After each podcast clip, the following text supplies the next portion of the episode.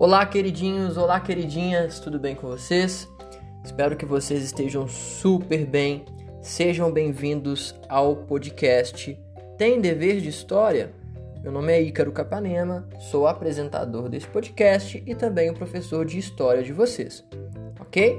Esse podcast ele vem com o intuito de ser um auxiliador, né? De ser ali um complemento ao estudo de vocês e não como uma base dos estudos, ok? Sejam muito bem-vindos, aqueles que eu já conheço. Sempre bom estar com vocês e para você que está chegando agora, muito prazer, seja muito bem-vindo, ok? Hoje vamos começar a falar sobre a Primeira República, né? Que é justamente o primeiro conteúdo do nono ano. Tudo bem? Vamos falar hoje sobre José Murilo de Carvalho e o conceito de bestializados na proclamação da República. Entendeu nada? Calma, a gente vai entender, beleza? Põe seu fone de ouvido, aumenta o volume e vem comigo.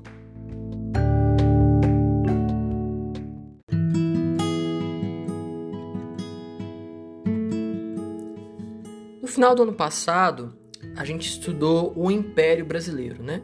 Durante praticamente todo o século XIX, o Brasil, uh, politicamente, ele se constituiu como um império né? Falamos lá sobre Dom Pedro I, falamos sobre o período regencial, sobre Dom Pedro II e as características do império, né? algumas questões problemáticas, né? como por exemplo a escravidão. Uh, e no final do século XIX, a gente fala sobre o fim do império, que se dá justamente com a proclamação da República.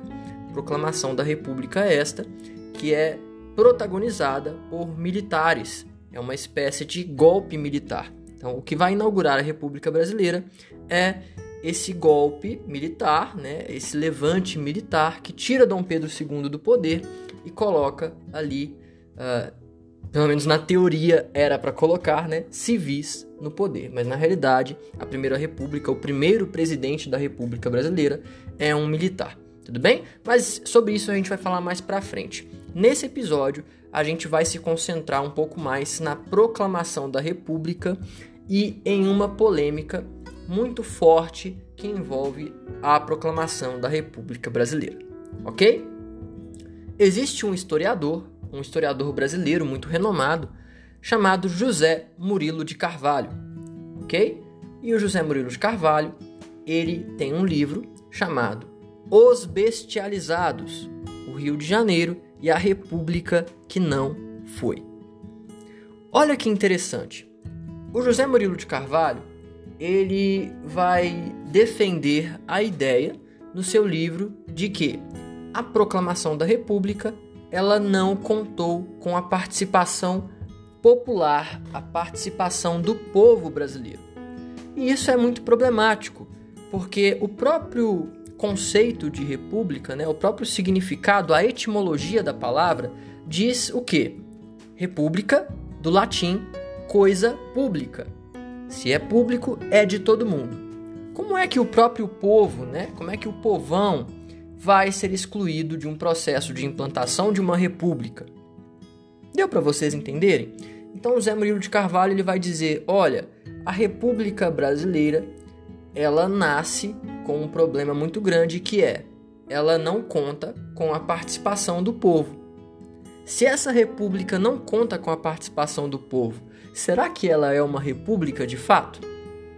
É muito interessante, tá, gente? E de onde é que José Murilo de Carvalho tira esse conceito de bestializados?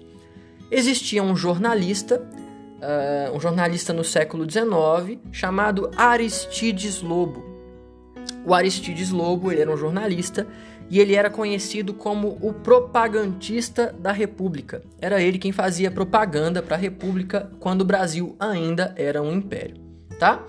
E quando acontece a proclamação da República, o Aristides Lobo ele fica bem decepcionado, justamente porque o povo vai assistir à proclamação da República bestializado, ou seja, pasmo, né, embasbacado, sem compreender direito o que se passava Uh, o Aristides Lobo ainda comenta que algumas pessoas acreditavam que aquilo era uma parada militar, não era um golpe que estava acontecendo naquele momento. Tudo bem? Então José Murilo de Carvalho vai tomar como base uh, essa fala de um jornalista da época, do Aristides Lobo, para discutir que a República Brasileira ela nasce, porém sem de fato ser uma república, porque ela não conta com a participação do povo. Interessante, né? Nos próximos capítulos aqui desse episódio, a gente vai observar isso de uma forma um pouco mais aprofundada.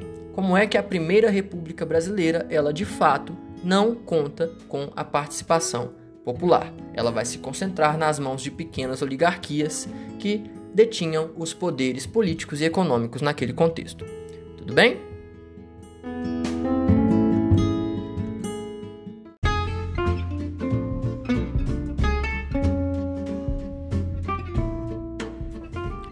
Então é isso, pessoal. Espero que vocês tenham gostado desse episódio do nosso mini podcast Tem Dever de História.